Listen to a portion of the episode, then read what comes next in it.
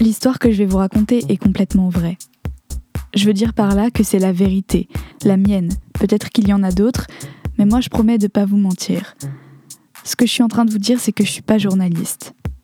Je suis une femme, j'ai 22 ans, toutes mes dents, supplément caries, et un cœur à moitié bousillé. Ce que je vous raconte, ça n'a rien d'un documentaire, d'un polar ou de je ne sais quoi. Ce que je vous raconte, c'est une non-digestion, un somme intercosmique, une pauvre revanche armée de mots et d'oreilles qui écoutent. Et je crois que c'est mon devoir de vous prévenir. Je vous préviens, ce podcast sera atrocement cathartique. L'histoire que je vais vous raconter n'est ni fun, ni exceptionnelle, ni même particulièrement belle. Seulement elle me pend au nez, et je vais vous la raconter parce que je l'ai décidé. Il s'agit d'une histoire d'amour. Elle m'a fait du mal, et comme vous pouvez le constater, je suis toujours pas passée à autre chose. C'est une bonne grosse histoire de merde, et j'ai décidé de la rendre publique, histoire qu'on soit plusieurs à constater les dégâts. L'histoire que je vais vous raconter est complètement vraie. Je vous promets de mentir sur rien, de vous dire tout, d'explorer chaque gouffre, chaque douleur, chaque béance, chaque ivresse de ce qu'on appelle l'amour.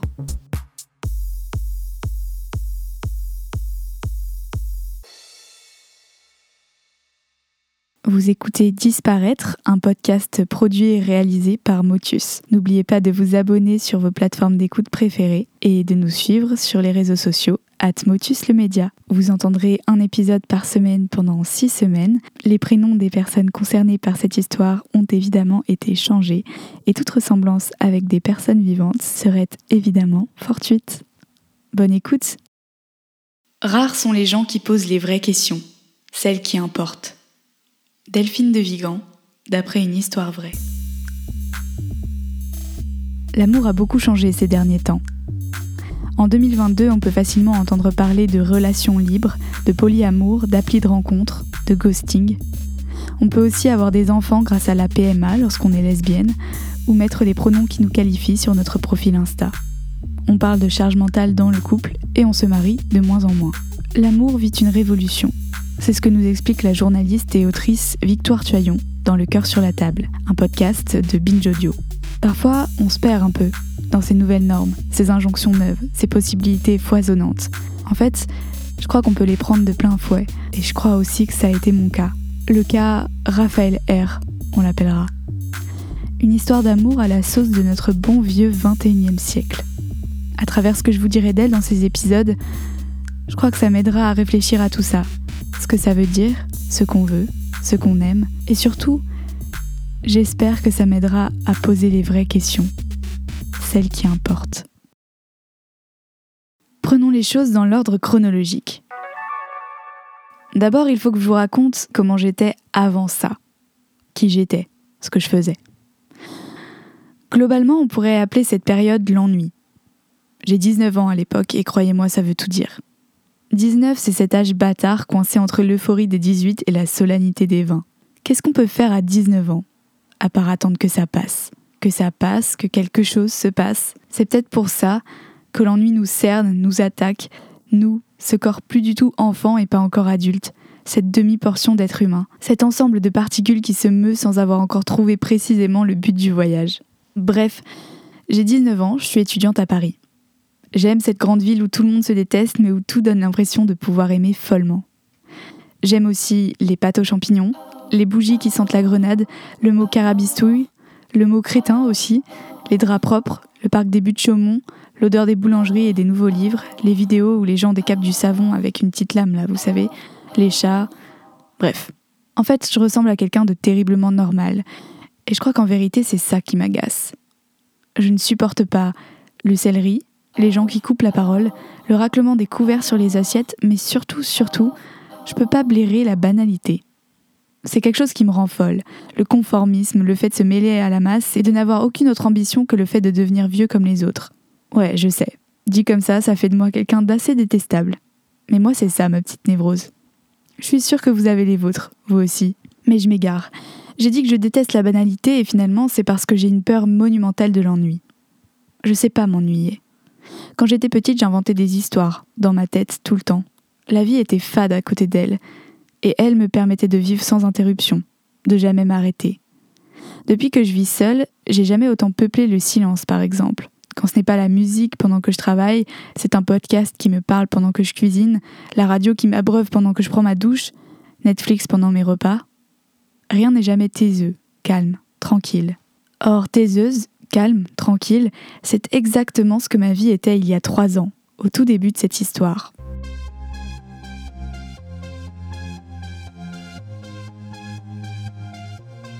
Je suis étudiante. Je fais de grandes études. Je n'ai plus rien à prouver. Tout le monde est fier de moi et je suis fière de moi aussi. Le plus dur est derrière moi. Maintenant, les heures de cours me semblent longues et je me demande si on n'a jamais vraiment appris quelque chose dans ces salles de classe. Ou si tout le monde fait semblant pour que la société ne s'effondre pas, pour qu'elle poursuive sa marche absurde. Je ne suis ni riche, ni pauvre. Je fais partie de cette classe du milieu qui n'est pas assez intéressante pour être racontée. Mes problèmes n'en sont pas des vrais et mes caprices sont ceux que je peux me permettre. Je ne suis pas spécialement jolie. Disons que je sais me faire belle, mais c'est tout. Y a rien d'autre. Pas de beauté fugace, pas d'élégance naturelle. Je suis pas laide. Quelquefois j'ai du charme. Je suis sans histoire depuis quelque temps.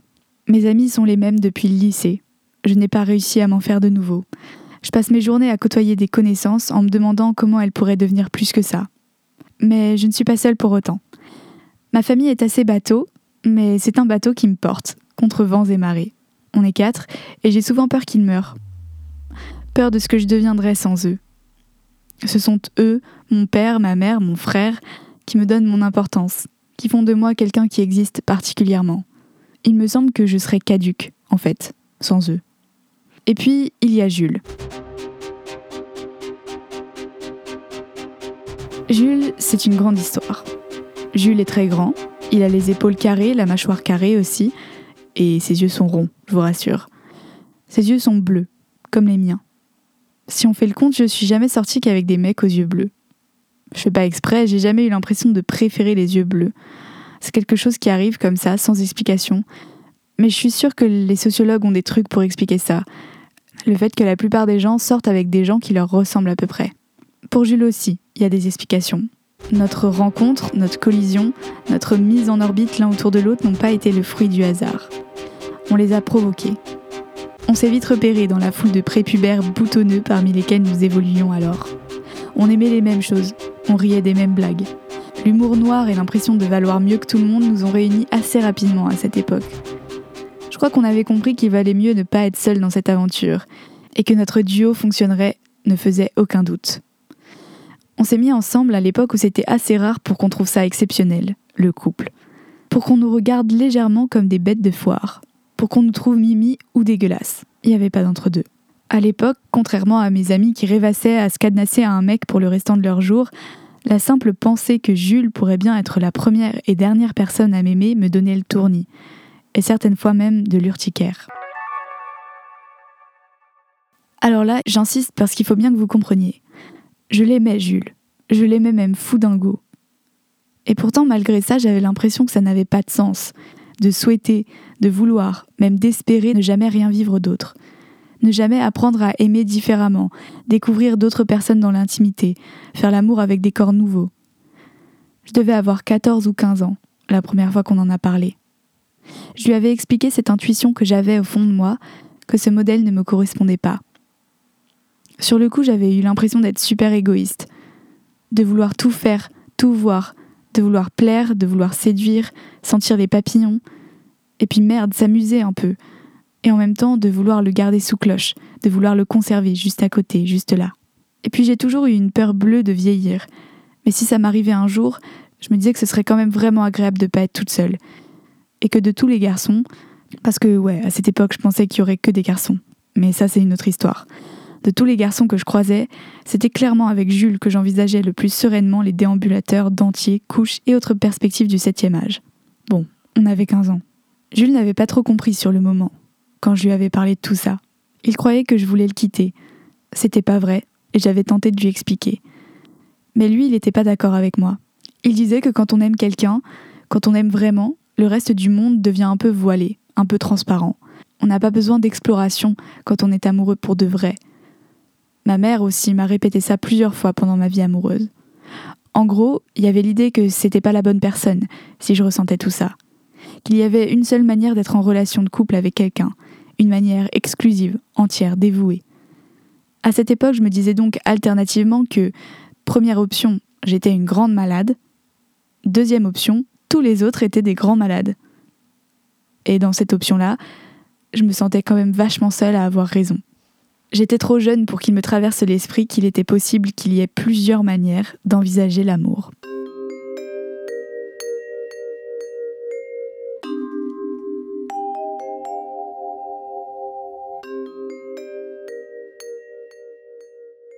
En attendant, Jules et moi, on est restés ensemble un certain temps, avant de nous séparer, puis de nous remettre ensemble, puis de nous reséparer, puis bref.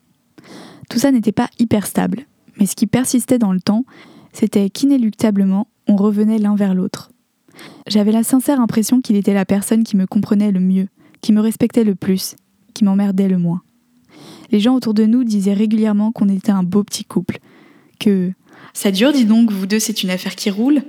Et puis aussi que oh là là, vous allez tellement bien ensemble. À force d'entendre les gens me demander Et comment ça va, Jules et toi? au lieu de me demander Et comment ça va? j'ai fini par me rentrer dans la tête que c'était ça, mon putain de destin. Que j'allais devoir grandir et finir par m'en contenter. C'est ce que les gens font. Un jour, ils arrêtent de rigoler et puis ils prennent la vie au sérieux. J'en étais à peu près là de mes réflexions quand notre histoire commence. Mon quotidien ressemblait à un long papier à musique millimétrée, quadrillé, correctement ordonné sur le pupitre en fer dégingandé qui tient les partitions. Le matin, je faisais du sport à jeun et je buvais de l'eau avec du citron, parce que j'avais entendu dire que c'était merveilleux en termes d'hygiène de vie.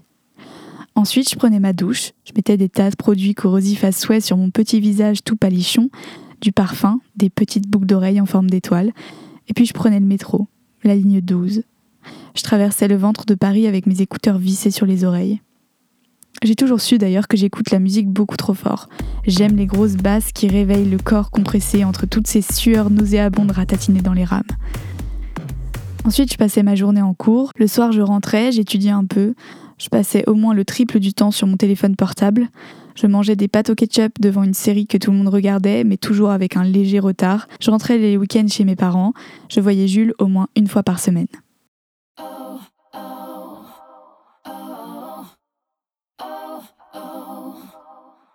Au bout de quelques mois de cette vie palpitante, me voilà arrivé à ce stade de l'année où il s'agit de trouver un stage. Je vous passe les détails, la galère, l'angoisse, le stress, la peur, la frayeur, la terreur de me retrouver sans rien, mais j'ai une grosse pensée pour celles et ceux d'entre vous qui sont exactement à cette place en ce moment. Méfiez-vous, parfois de grandes histoires qui finiront sur les ondes commencent par un stage. J'ai débarqué à la Fondation Y un beau jour de juin. Bon, j'aurais bien voulu euh, l'appeler la Fondation X, mais ça aurait fait un peu bizarre donc on dira la Fondation Y. Je me rappelle avoir été impressionnée par le sublime bâtiment dans lequel j'étais arrivée. J'étais un peu tendue, évidemment. J'avais les épaules contractées et depuis la veille, j'arrêtais pas de m'arracher les petites peaux sur mes lèvres. Je me souviens exactement de ce que je portais ce jour-là. Je m'étais habillée tout en noir. C'était très formel. Je croyais que là-bas tout le monde l'était. C'était ma première expérience professionnelle et tout d'un coup j'avais peur de rien savoir, de me rendre compte que toutes ces années passées à enchaîner cours, examen, notes, cours, examen, notes n'avaient rien apporté, que j'étais vide.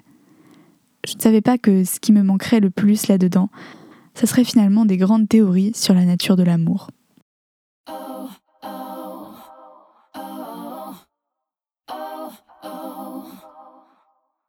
Le jour de mon arrivée, tout le monde était en effervescence. On préparait un événement imminent. Et moi, j'avais l'impression d'être une poussière coincée dans un sac d'aspirateur. J'essayais de comprendre, j'essayais de voir, mais en vrai je comprenais rien et je devais avoir l'air complètement quiche, engoncée dans mon quasi-tailleur, face à leurs jeans baskets décomplexés qui s'agitaient comme des abeilles dans une ruche tout autour de moi. Mais on a fini par s'intéresser à moi. Je me rappelle qu'on m'a alors proposé d'enfiler un des t-shirts customisés aux couleurs du fameux événement, puisqu'ils étaient en plein essayage. Je suis allée me changer dans les toilettes, Sauf qu'au moment d'enfiler le t-shirt, qui était d'un blanc type je viens de te tremper dans la javel, j'ai senti mon front frotter le tissu et j'ai su que c'était trop tard. Une énorme tache de fond de teint venait de s'apposer sur le col. Terrible. Affreux. Je tombais dans le gouffre d'une culpabilité extrême. J'ai peut-être même pensé, si je suis bien honnête sur mon état d'angoisse pathologique à ce moment-là, que c'était un motif de renvoi. J'ai réussi à ôter le t-shirt sans en rajouter une couche, à le replier de manière à ce qu'on ne distingue rien, et à le reposer au milieu de la pile en disant qu'il m'allait très bien. Cet incident m'a tellement perturbée que je n'écoutais rien quand ma tutrice, D, m'a présenté les membres de l'équipe. En fait, je n'ai quasiment aucun souvenir de la première fois que j'ai vu Raphaël.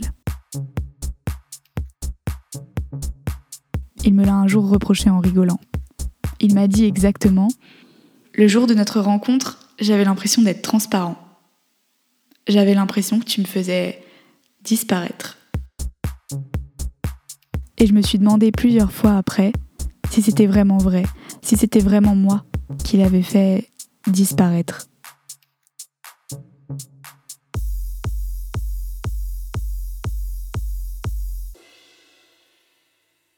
Vous venez d'écouter le premier épisode de notre série Disparaître, produit et réalisé par Motus. On se retrouve la semaine prochaine pour un nouvel épisode.